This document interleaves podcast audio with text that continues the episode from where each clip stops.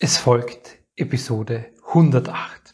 Und heute gibt es den zweiten Teil, wie versprochen, den zweiten Teil des Interviews aus dem Heile dein inneres Kind Kongress 1.0 mit dem wundervollen Gerald Hüther. Viel Vergnügen damit. Herzlich willkommen und grüß dich beim Podcast Heile dein inneres Kind. Ich bin dein Gastgeber Stefan Peck und ich unterstütze dich auf deinem Weg mit deinem inneren Kind. So, und da gibt es solche Muster, die solche einfachen Handlungsabläufe lenken, jetzt mit dem Kaffee trinken oder dem Autofahren. Und dann gibt es aber auch übergeordnete Muster, die das Hirn herausbildet, um das ganze Verhalten zu steuern. Mhm. So, also ob ich jetzt, äh, ob ich jetzt vom, vom, also ob ich immer wieder eine Gefahr suche, wo ich anderen zeigen kann, was ich für ein toller Typ bin. Also diese Angebervariante. Das ist eine Haltung, die der Typ hat. Mhm. er, er, hat das Bedürfnis, unbedingt von anderen bewundert zu werden. Und dafür muss er da seine Aufführung machen. Und diese, dieses Bedürfnis von anderen Anerkennung zu finden, bedeutsam zu sein, bewundert zu werden, prägt dann bisweilen das ganze Leben, also jedenfalls das ganze Verhalten von dem.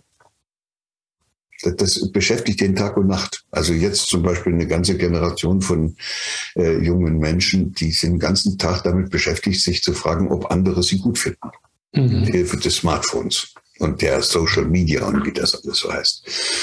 So, und äh, und wenn, und wenn wir noch eine Stufe höher gehen, dann gibt es auch noch etwas, was im Hirn sich automatisch herausbildet, was nun wiederum diese Haltungen bestimmt. Weil es gibt nämlich die Möglichkeit, dass du so etwas wie ein Selbstbild von dir selbst herausbildest. Mhm. Passiert auch oftmals schon in der Kindheit und äh, stabilisiert sich dann im Laufe des Lebens. Und dieses Selbstbild führt dazu, dass du dich nicht mehr allen Erfahrungen aussetzt, dass du manches einfach nicht machst, auch nicht brauchst.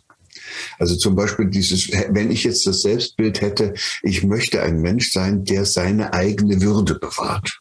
Mhm. Ein schönes Bild. Dann würde ich manches gar nicht machen. Also ich, ich bin dann nicht mehr manipulierbar. Da können Leute kommen und können mir eine nackte Frau auf den Porsche setzen. Ich habe kein Bedürfnis, diese Porsche zu kaufen. So, das heißt, ich falle aus in vielen Bereichen dieses Lebens, wo Menschen verführt und manipuliert werden, weil ich einfach sagen kann, was, was für mich wichtig ist. Dies bestimmt jetzt auf einmal die Erfahrungen, die ich mache und aus den Erfahrungen erwachsen dann diese Haltungen. Und das hat was mit dem Selbstbild zu tun. Und über dem Selbstbild steht dann noch ein Menschenbild, was man eigentlich hab, haben könnte. Also, dass man eine bestimmte Überzeugung hat. Wenn einer die Überzeugung hat, der Mensch ist böse, das bestimmt ja alles. Mhm. Und das ist was völlig anderes, als wenn ein anderer sagt, im Grunde ist der Mensch gut. Gibt es übrigens mhm. jetzt ein gutes Buch davon. Mhm. Also da ganz konkret, also wenn jetzt Gewalt in der Kindheit bei, bei zu Hause war und das Kind daraus sagt, hey, das Menschen sind böse, dann ist das eine übergeordnete Haltung. Das ist dann das, das Kind macht die Erfahrung, macht Gewalterfahrung, muss dafür eine Lösung finden. Eine Lösung heißt, es schlägt zurück und schlägt dann auch in der Schule und wo es sonst wo ist, alles kurz und klein. Also mhm. sobald einer es bedroht, haut es zu. Das hat es ja als Lösungsstrategie ge gefunden und es funktioniert ja auch. Wenn du richtig zuhaust, hauen die anderen alle ab. Mhm. So, und, und die andere Variante ist, dass es geschlagen wird und nicht in diese Kraft kommt, zurückzuhauen. Oder dann, dem Vater kann es ja dann schlecht zurückhauen, dann haut es meistens das Geschwister oder irgendeinen anderen, der, der, der, der sich da eignet als Objekt für das auszuprobieren, ob man damit durchkommt. Mhm. Und manche machen das nicht und die, das werden dann so Duckmäuser. Die lassen sich sozusagen, da muss einer nur mal laut mit der Stimme ein bisschen hochgehen, dann ziehen die alle den Schwanz ein und verdrücken sich.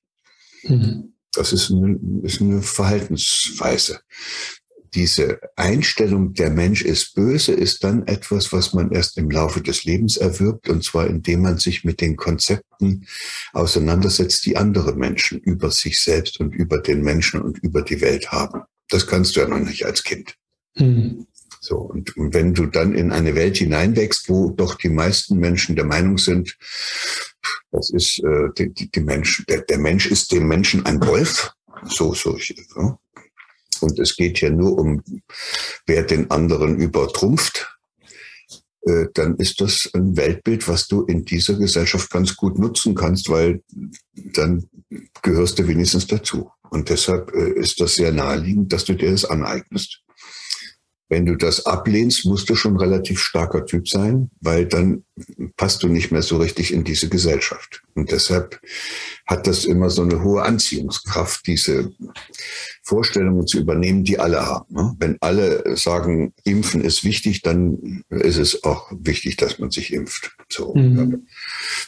wenn alle sagen würden, Impfen ist total kacke, dann, äh, dann würden sich auch alle nicht impfen lassen und würden dagegen sein.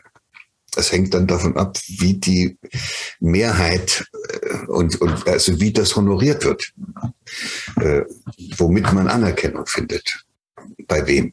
So und so kommen dann eben solche Verhaltensweisen von Menschen raus, die was mit der Haltung zu tun haben. Und alles zusammen habe ich ja nur erzählt, um deutlich zu machen, dass es da etwas in uns gibt während der Hirnreifung, was dazu führt, dass nicht so viel Energie verbraucht wird, weil wenn ich erstmal so eine Haltung habe, die mein Denken, Fühlen und Handeln lenkt, dann brauche ich mir nicht ständig bei jeder Aktion Gedanken zu machen, was ich mache, sondern das kommt dann aus der Haltung heraus, mhm. verhalte ich mich. Und wenn ich ein mitfühlender Mensch bin und da sitzt dann im Bettler, da latsche ich da nicht einfach drüber und äh, sondern muss, kann ich mir, dann würde ich mir einfach, dann würde es einen Impuls in mir geben, dass ich mich frage, was kann ich machen, dass das aufhört. Mhm. Okay, das heißt, wir, wir haben in also auch in der Kindheit äh, eine Haltung entwickelt, Lösungen entwickelt in Form dieser, dieser Verknüpfungen in unserem, in unserem Gehirn. Ähm, ja, und jetzt sitzen hier sicher viele Menschen, die sagen, okay, das weiß ich schon, dass ich da, dass da irgendwas schief lief. Ähm, wenn mein Gehirn jetzt ständig Energie sparen will, das heißt, bin ich dazu gezwungen, dieses Programm quasi weiterzufahren? Oder was kann ich tun, um das zu verändern? You got it, ja, genau das ist es. Dass die meisten Leute bleiben dann in dem Programm, weil das wäre hoch energieaufwendig, plötzlich hm, äh, was anderes zu wollen. Äh, deshalb siehst du viele Menschen, die stehen bis zum Hals im Sumpf. Es geht ihnen nicht gut. Mhm. In der Beziehung nicht, äh, im Beruf nicht und über so, aber die bringen es nicht fertig, ans Ufer zu krabbeln, weil da draußen wissen sie gar nicht, wie es Leben geht. Das könnte kalt sein, da könnte dahinter ein Abgrund sein, wo sie runterfallen. Und dann bleiben sie lieber bei dem, was sie haben, auch wenn es nicht so angenehm ist. Und, äh, dann gibt es eigentlich, vielleicht muss ich das noch dazu sagen, das habe ich noch nicht gesagt, immer dann, wenn du eine Lösung findest, damit wir verstehen, wie diese Straßen da oben entstehen. Ja.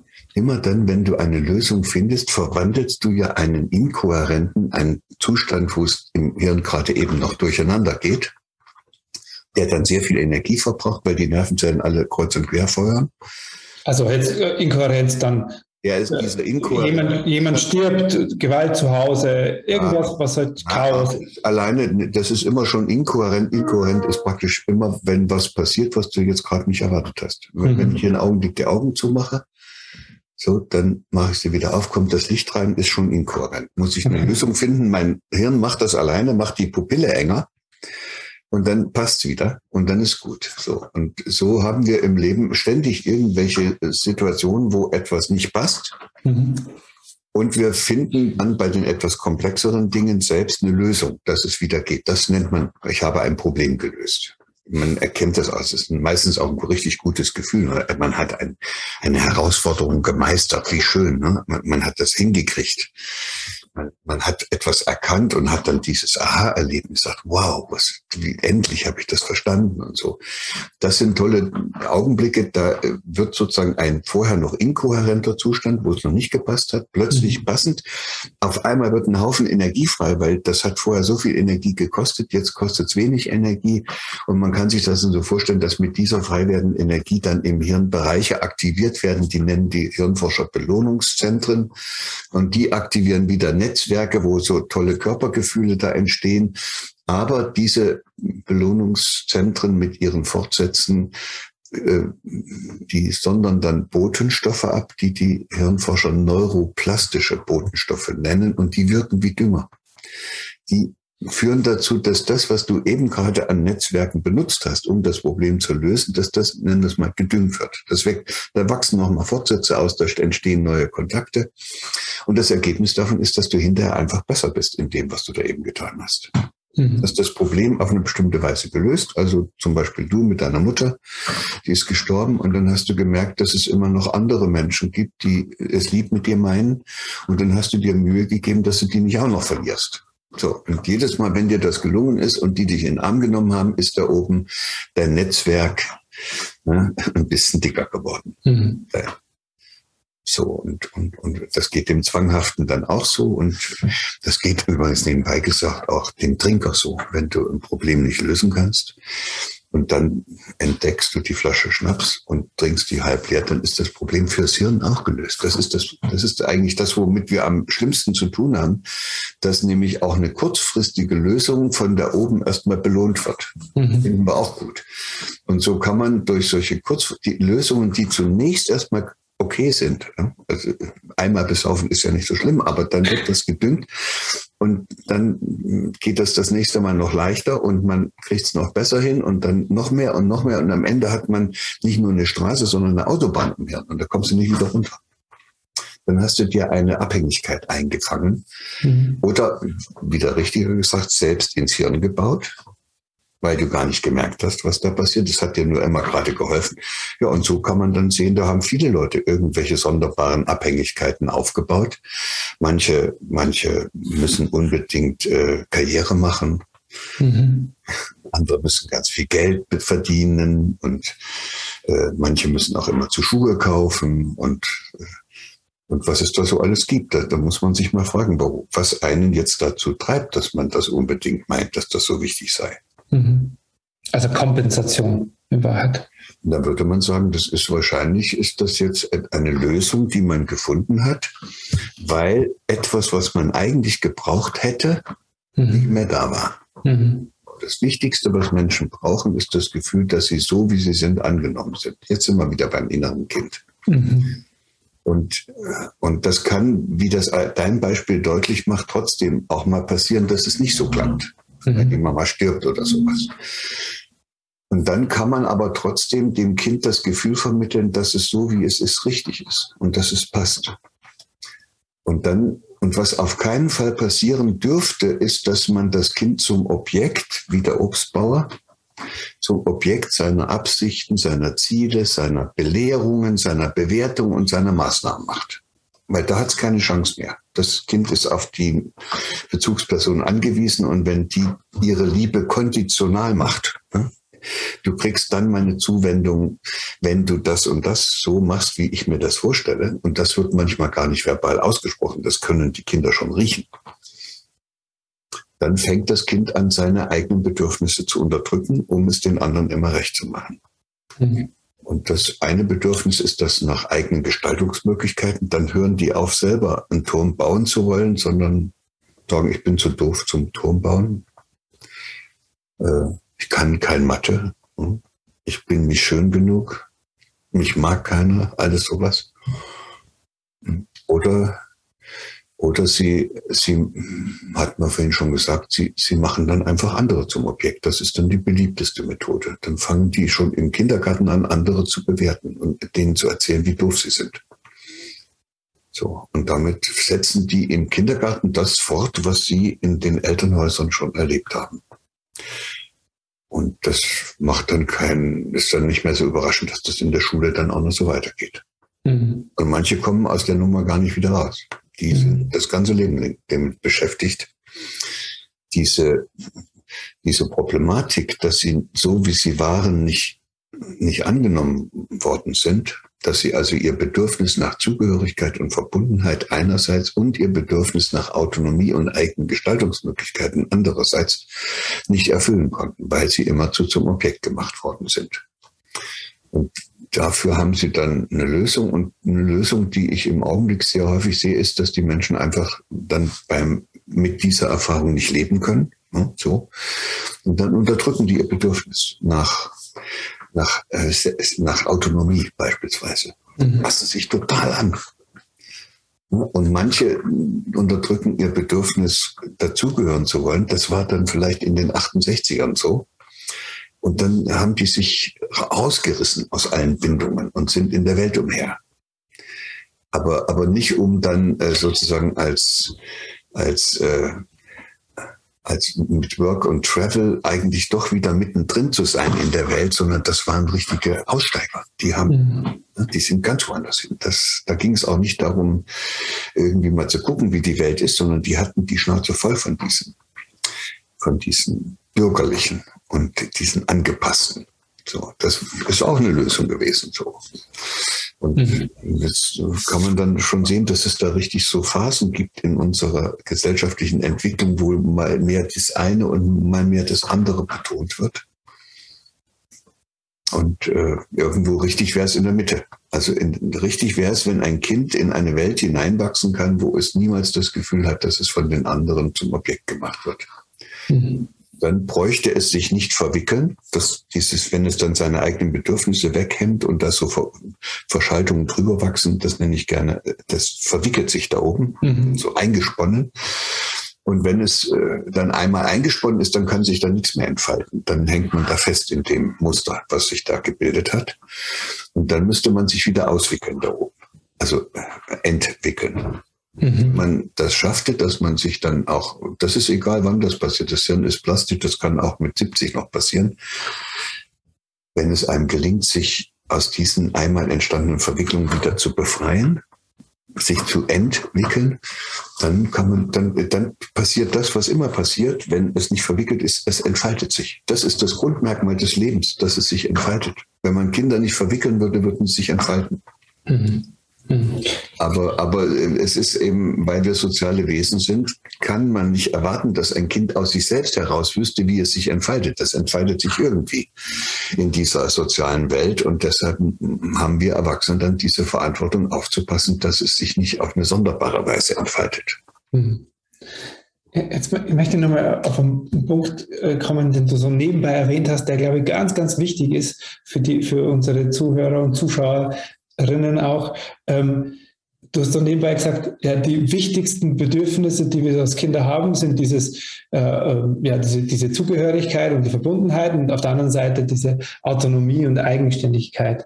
Ähm, das bekommen wir oder haben wir zum Teil nicht bekommen in unserer Kindheit oder wurden in dem nicht gefördert, ähm, haben Lösungen entwickelt. Jetzt sitzen die Menschen hier und sagen, ja, okay, jetzt habe ich diese unter Anführungszeichen Verwicklung im, im, in, meinem, in meinem Gehirn. Äh, was braucht es denn zur Entwicklung? Und wie lange dauert das? Also kann das Gehirn das überhaupt? Du sagst, ja, das kann es. Äh, wie lange dauert das? Oder ist das, ist das dann das Aha-Momente? Oder braucht es, braucht es wieder das gleiche Üben wie das, was wir als Kind gehabt haben? Dass du sagst, ja, jetzt habe ich ja hundertmal die Tasse so gehoben, also habe ich da die Struktur entwickelt. Brauche ich für die neue Idee von mir auch so dieses Üben? Ich glaube, was uns allen helfen würde, damit wir da vorankommen, äh, ist die äh, Überzeugung, dass wir keinen anderen Menschen verändern können. Mhm. Unsere Kinder nicht, unsere Partner nicht, unsere Eltern nicht und auch unsere Nachbarn nicht und auch nicht den Bundeskanzler. So, die, die, wenn sich ein anderer Mensch verändern sollte, dann wird das immer ein, etwas sein, was aus ihm selbst heraus erwachsen muss. Also man kann sich nur ändern, wenn man es selber will. Mhm. So, und, und da sind wir so grottenschlecht, jemandem dabei zu helfen, dass der sich wieder aufmacht für die Welt dass der aus seinen Verwicklungen dann endlich raus will.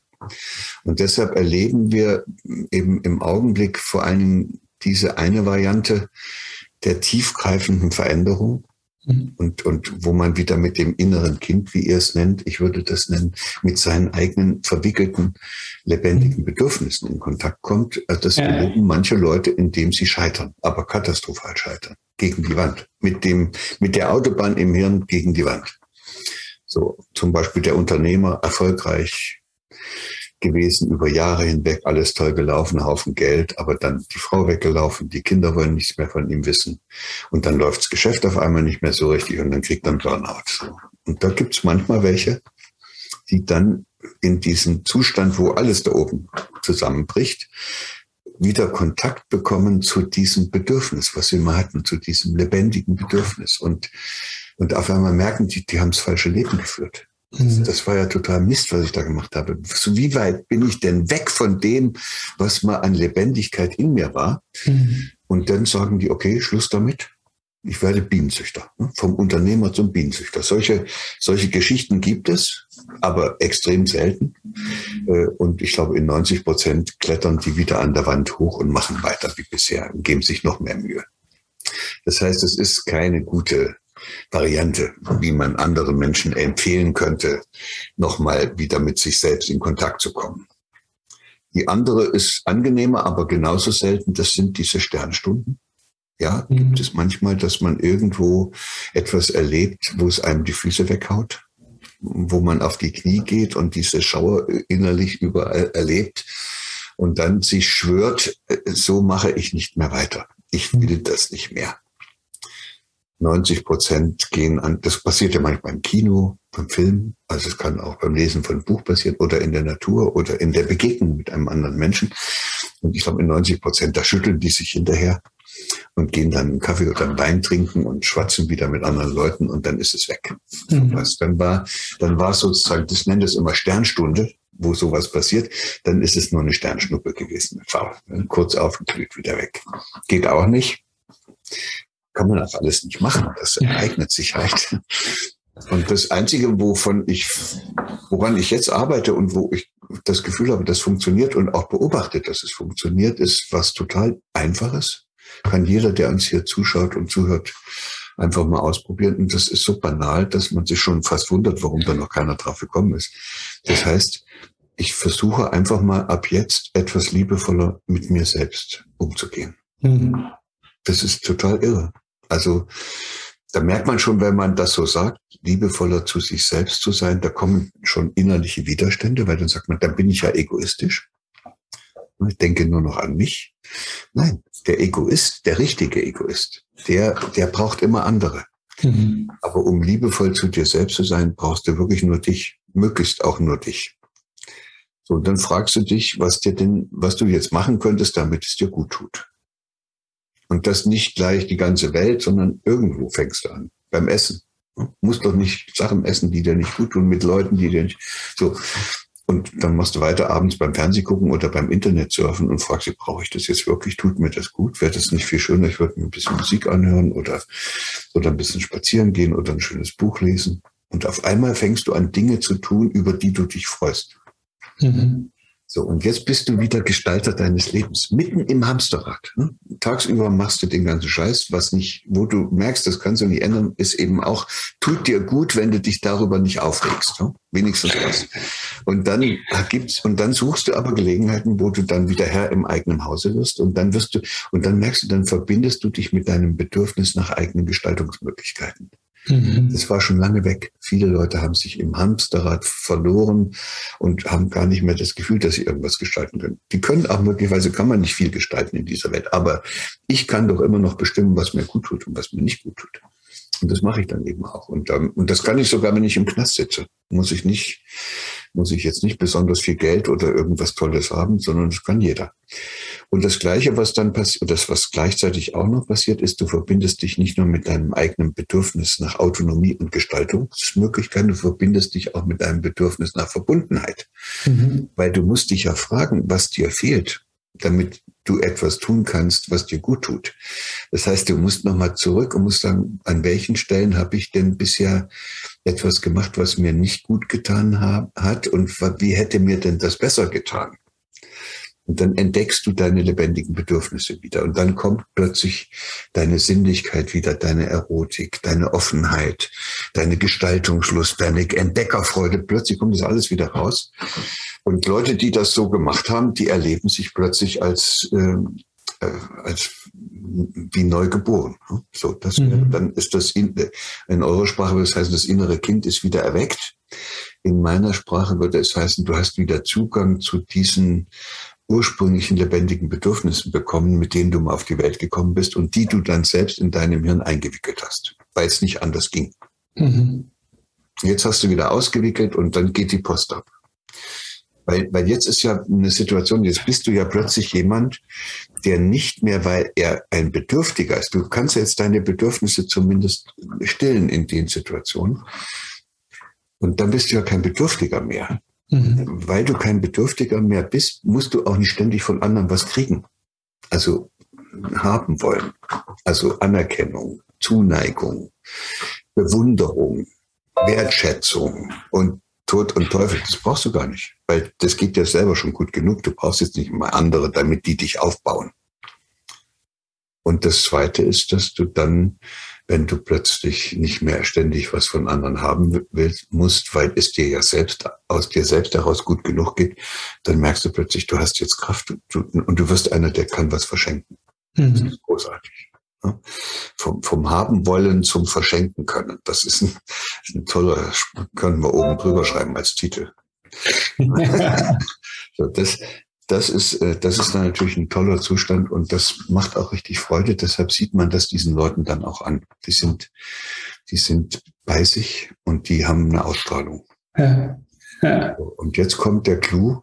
Jemand, der liebevoll zu sich selber zu sein gelernt hat, der ist auch liebevoll zu anderen. Ja. Und jetzt sind wir bei der Kindererziehung. Dann kannst du plötzlich dir deinen kleinen Max angucken und musst nicht ihn zum Objekt deiner Belehrung machen, sondern wirst liebevoll aufpassen, dass der seine Sachen, die ihn begeistern, dann auch machen kann und dass du aber auch Halt sagst, wenn du merkst, das wird etwas, was ihm nicht gut tut, weil du bist der Erwachsene, du weißt, an welchen Stellen äh, bestimmte Bahnungen im Hirn entstehen können und äh, die nehmen dann oftmals so eine dicke Form an, dass sie gar nicht wieder weggehen.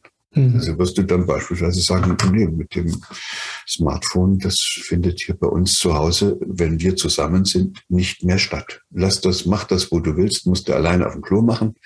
Aber hier, wo wir zusammensitzen, haben diese technischen Geräte nichts zu suchen. Das ist eine saubere Lösung. Ne? Also mhm. Und, und, und da, da merkst du auch, da steckt dann auch die Fähigkeit drin, wenn du, das kannst du aber nur aus dieser inneren, inneren Stärke heraus. Und da steckt aber die Fähigkeit dann drin, dass du auch Verantwortung übernehmen kannst. Ja. Für dich selbst und für die anderen. Ja. Schönes Gefühl.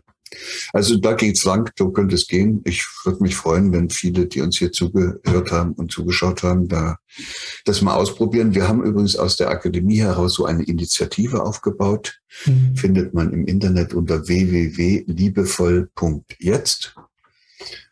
Und da treffen sich eine Unmenge von Leuten, die also irgendwie versuchen, das zu leben und die helfen sich gegenseitig ein bisschen, weil ich glaube, am Anfang ist es ganz gut, wenn man weiß, dass man da nicht alleine sowas aufbaut. Ja. Das ist die Akademie für Potenzialentfaltung, oder? Das ist eine Initiative der Akademie für Potenzialentfaltung, hat aber eine eigene Internetseite und, okay. äh, ja. und ist vielleicht interessant für den einen oder anderen. Was da passiert, wenn man so etwas durchläuft, das ist vielleicht auch noch zum Schluss interessant. Das ist auch keine einfache Veränderung, die damit ja stattgefunden hat. Das ist eine mhm. Verwandlung. Ja. Es ist eine Verwandlung und, und dann, du, du wirst nicht wieder zum Kind, sondern du, du verwandelst dich so, dass du diese Lebendigkeit eines Kindes wieder in dir Hast, so ja. wiederfindest.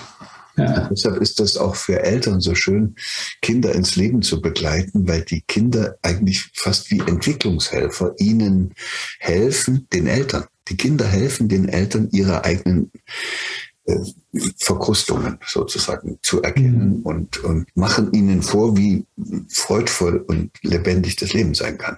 Mhm. Und wenn ihr als Eltern so liebevoll mit mir umgeht, dann kann ich das von den Kindern auch annehmen oder auch erkennen, dass die mir gerade helfen und nicht sie von mir Hilfe brauchen, sondern ich brauche eigentlich Hilfe von ihnen. Oder Unterstützung. So ein Bedürftiger oder Getriebener, der, der hat ja ständig so einen Fokus. Der läuft ja ständig mit solchen, weil er immer nur guckt, wo kann er was kriegen. Ne? Mhm. Wenn du das nicht mehr brauchst, dann geht das Hirn auf. Ja. Dann ist die Welt wieder offen. Dann siehst du auch dein Kind erst wieder richtig. Vorher guckst du ständig mit diesem äh, Erzieherblick drauf. Ja. Ja. Spalierobstbauer. Ja, voll schön. Da, da, schließt sich so der Kreis für mich jetzt auch für unser Gespräch. Sozusagen, okay, es beginnt bei dir da draußen, liebevoll mit dir umzugehen. Und das macht was da oben. Und dann haben wir auch wieder die Chance, mit, äh, ja, mit allen anderen auch liebevoller und auch mit unseren Kindern liebevoller umzugehen, weil das ist ja äh, die Zukunft, auf die wir, auf die wir so ein bisschen bauen damit eben wir da gar nicht mehr über inneres Kind sprechen muss, sondern dass das äußere Kinder sind, die einfach lebendig bleiben. Ja, ja absolut. Gerald, vielen lieben Dank. Ähm, hast du noch abschließende Botschaft für die Kongressteilnehmer? Ähm, im, im, Grunde hast du es jetzt eh schon angesprochen, aber gibt es noch etwas, was du den Menschen nur ganz kurz äh, mitgeben magst auf ihrem Weg, sich zu entwickeln? Schau mal, jetzt ist genau das, was ich gar nicht machen darf. Ich darf ja nicht einen Rat geben. Mache ich die anderen ja zum Objekt meiner Klugscheißerei. Also macht euch auf den Weg, sucht, wie es geht, helft euch gegenseitig rauszufinden, wie es funktioniert. Und was wir hier miteinander besprochen haben, kann eine Anregung sein. Ja. Muss keiner so machen, aber man könnte es mal versuchen und dann wird man sehen, ob es funktioniert. Und so lernen wir durch Versuch und Irrtum. Das gehört dann eben auch, das macht das Leben aus. Also wenn man nicht ausprobiert, wie es anders geht, dann kriegt man auch nicht raus, wie es anders könnte. Ja. Vielen herzlichen Dank, dass du uns hier bereichert hast mit deinem Wissen und deiner Erfahrung. Vielen Dank, dass du es mit uns teilst. Alles Gute und noch einen erfolgreichen und gelingenden Kongress. Dankeschön. Ciao. Das war der zweite Teil mit, Teil mit dem wundervollen Gerald Hüther. Und Achtung, jetzt nicht wegschalten, weil es wird eine Fortsetzung geben, eine Fortsetzung des Heile dein inneren Kind Kongresses. Dazu ist die kostenfreie Anmeldung jetzt seit kurzem online. Du kannst dich also jetzt schon für den Heile dein inneres Kind Kongress 2.0 unter heile dein inneres Kind.com kostenfrei anmelden. Ich freue mich, wenn du wieder mit dabei bist. Servus.